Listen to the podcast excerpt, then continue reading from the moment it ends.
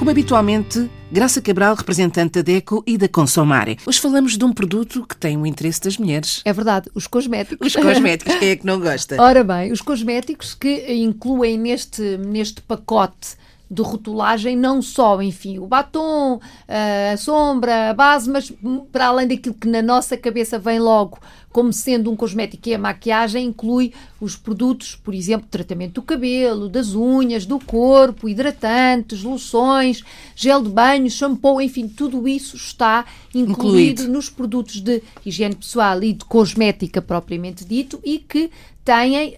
Um, trazido alguns problemas aos consumidores. Cada vez mais há problemas de alergia, cada vez mais isso. Incluirmos aqui as crianças, então maior é o número de, de consumidores que têm problemas de alergia e efetivamente os cosméticos têm regras, regras que são indicadores europeus daquilo que pode ou não um rótulo e um produto conter nos seus ingredientes, mas que não têm um quadro legal fixo, portanto, que obrigam uma fiscalização. Porque, na verdade, no nosso dia a dia, mais do que a legislação que existe ou não, interessa a fiscalização, porque a mim, consumidora, enfim, pouco me diz se há legislação sobre a rotulagem de um cosmético ou não. Eu quero é saber se a fiscalização foi lá ver se aquele cosmético tem algum, algum produto que é perigoso, que é efetivamente proibido no fabrico dos cosméticos. O que é que acontece agora? Está na moda o natural, o ecológico. Então encontramos cosméticos têm desenhos de, de flores, de bebés, de natureza, de ondas do mar, que têm um ar muito zen, muito puro. Mas isso, isso não quer dizer nada. Não quer dizer nada, é isso mesmo, Isabel. Uh, na verdade, é só uma ilustração.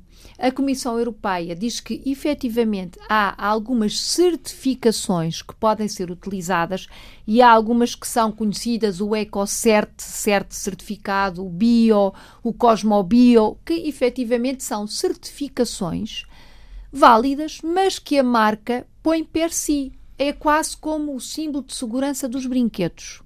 É o próprio fabricante que põe esse símbolo no produto. Portanto, ficamos sempre na dúvida. Ah, sou eu que produzo o cosmético, logo eu acho que ele é seguro e é muito natural e é muito ecológico. Então, se calhar não é tanto assim. Não é tanto claro assim. Que entre, o que é que se deve fazer então? É isso mesmo. Entre escolher um que não tem certificação nenhuma e um que tem uma etiqueta que diz que é bio ou que é certificado, vamos por este, não é? Certamente quem o produz tem consciência e fê-lo uh, de boa fé. Portanto, vamos escolher este. Mas há outros truques práticos que Como passam pelo rótulo. Ler o rótulo. Ponto número 1. Um, os ingredientes dito naturais, vegetais, os que são medicinais, não, porque apesar de muitos dizerem que têm ingredientes medicinais, a verdade é que um cosmético é um cosmético, é um produto de higiene, um produto de lavagem, um produto de embelezamento. Não é uma terapêutica, não é um medicamento. Aquela ideia, eu vou pôr, enfim, este creme anti-rugas e vou ficar com a pele extraordinária mais nova de 50 anos, não é possível. Não há aqui capacidades medicinais ou terapêuticas. Isso Mas, é uma publicidade também enganosa. Também enganosa, enfim, é uma forma, é um argumento de é um venda. Argumento, é? de venda. venda. Certamente, se usarmos o creme anti-rugas, vamos ter a pele mais hidratada, se calhar vamos ter uma pele melhor, mas quer dizer. Mas não desaparecem. Não desaparecem, não é? E ainda vai por um lado. Mas efetivamente, procurar um ingrediente vegetal ou natural significa que no rótulo vamos encontrar expressões em latim. Porquê? Tudo o que é produto natural da natureza está escrito em latim, é o nome da planta em latim. Encontrar, por exemplo, expressões como aloe vera, pode estar em português, mas também tem a, a, a, menção em latim, óleo de amêndoas doces, manteiga de karité, tudo isto são efetivamente ingredientes que hoje são utilizados e são mesmo, os testes mostram que sim, e que têm sempre uma também uma expressão em latim. Significa que efetivamente são produtos uh, naturais. O importa saber que o rótulo tem os ingredientes, que são ingredientes por ordem decrescente, ou seja, primeiro aparece aquele que há em maior quantidade, a água. 99% dos produtos cosméticos, e nos cosméticos, volto a referir, temos, enfim, até o gel de banho, a água é o ingrediente principal, está em primeiro lugar. É verdade, acredite. Depois, por aí adiante, estão os ingredientes colocados pela quantidade de produto que lá está dentro. Por exemplo, se aquele rótulo diz que há parabenos e os parabenos aparecem logo em segundo lugar, não é bom sinal. Porque este, este conservante, e todos os cosméticos têm conservantes, mesmo aqueles que dizem que não têm, têm que ter para lhe dar consistência, para se manterem, enfim, para poderem ser comercializados na forma industrial. Se os parabenos vêm logo em segundo lugar, quer dizer que tem uma quantidade muito grande. Escolha outro que tenha. Parabenos, sim, mas cá mais para baixo na lista.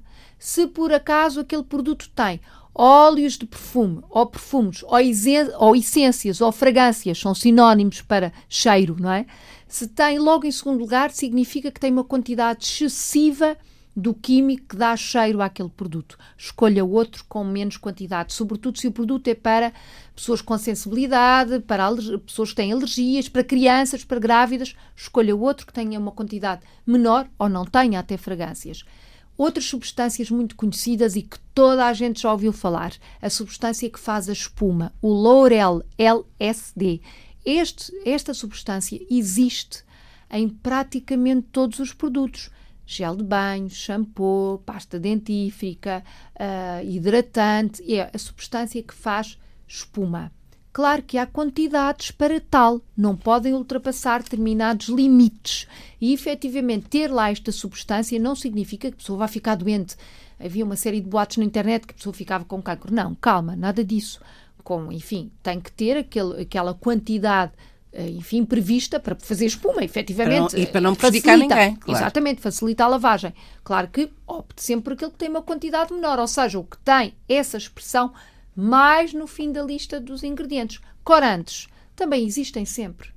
O gel, o shampoo, o verniz, claro. o batom, claro, tem cor, nós até queremos, portanto, o corante, que é um C e um I, seguido de códigos, este corante existe sempre. Mas procure um que tem o corante tem menos quantidade, ou seja, está mais para baixo na lista.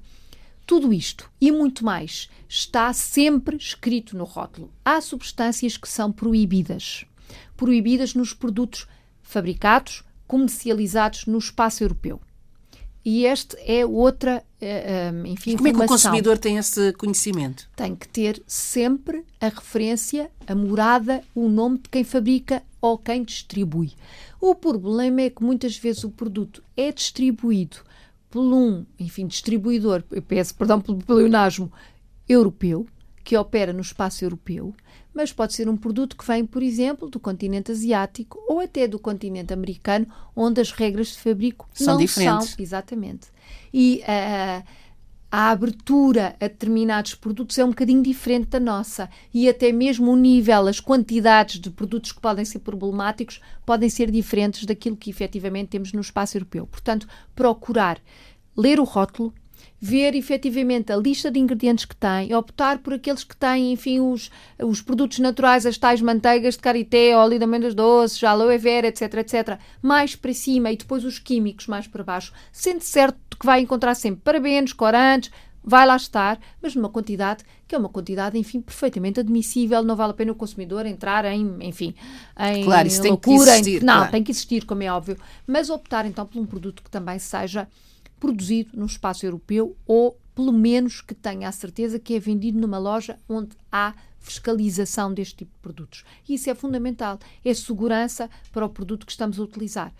Se é algo que nunca usou, como por exemplo as tintas para o cabelo. Este conselho é muito útil para quem tem grandes alergias.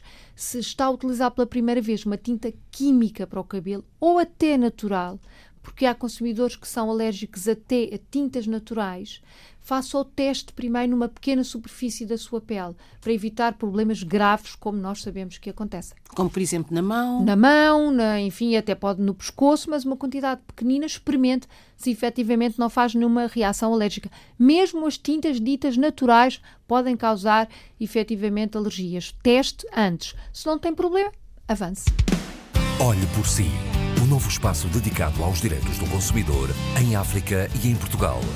Coloque as suas dúvidas enviando o e-mail para o correio eletrónico olheporsi.rtp.pt e ouça as respostas na RTP África à segunda-feira, depois da uma da tarde. Olhe por si. Uma parceria RDP África, Associação DECO, com Isabel Flora e Graça Cabral.